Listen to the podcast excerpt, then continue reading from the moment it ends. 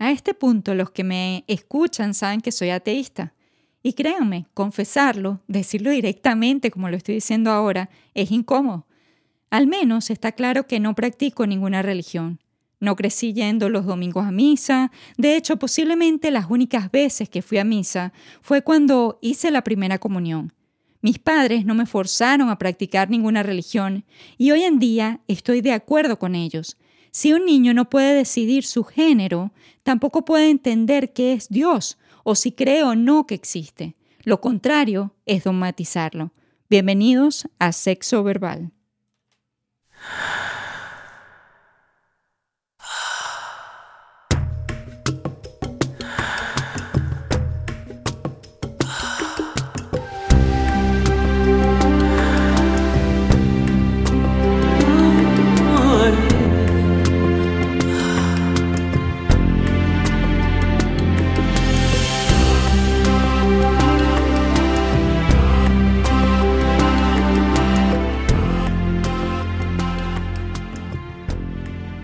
En mi experiencia, mucho se habla de cómo los creyentes fueron perseguidos y asesinados siglos atrás, pero no de cómo los ateos también lo fueron y de qué manera son vistos cuando es evidente que los libros religiosos dividen al bueno del malo, siendo el malo el que se aleja de la palabra y por tanto de Dios.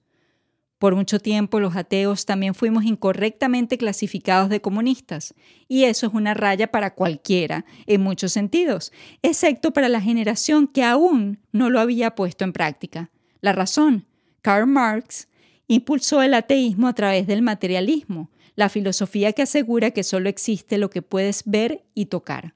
Por cierto, Dios en este caso no dejaría de existir, existiría como materia creada por el pensamiento humano. Hemos visto cómo el número de extremistas adeptos a las religiones aumentan las crisis económicas y los cambios drásticos en la sociedad, porque ambos nos hacen sentir más cerca de la muerte. Al fin y al cabo, el origen de las religiones se centra en nuestro miedo a la muerte y la necesidad por el cierre cognitivo, que es también la razón por la que aumentan las teorías de conspiración cuando no podemos conseguir una explicación rápida a lo aparentemente inexplicable. Pero fundamentalmente, las religiones y el culto a las deidades han existido desde nuestros inicios por la misma tendencia que tenemos todos los animales, nuestra necesidad por un jefe de manada. El jefe de manada, como hablábamos en el episodio anterior, en la civilización moderna puede ser la figura paternal o maternal, la celebridad, el político o presidente, pero también tu jefe o tu pareja especialmente si los anteriores tienen el desorden de la personalidad que Ernest Jones describió como el complejo de Dios o el narcisismo extremo. Entonces, sin haber sido criados creyentes y siendo ateos, por ejemplo, podemos experimentar el culto a la personalidad y practicar rituales sumamente similares a los religiosos. Además, no olvidemos que vivimos las crisis también de forma individual y lo que en psicología es denominado como clivaje.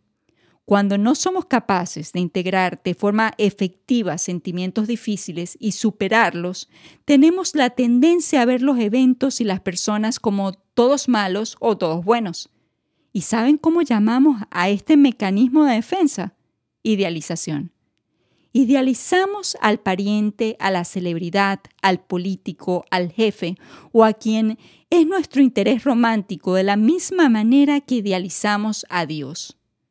En este caso, no es necesario que hagamos el trabajo de separar a los buenos de los malos o leer el libro religioso en cuestión, porque si asumimos a un narcisista extremo como nuestra figura protectora, el narcisista se encargará de dividir al mundo entre buenos y malos, siendo los buenos, entre comillas, los que lo veneran sin reservas.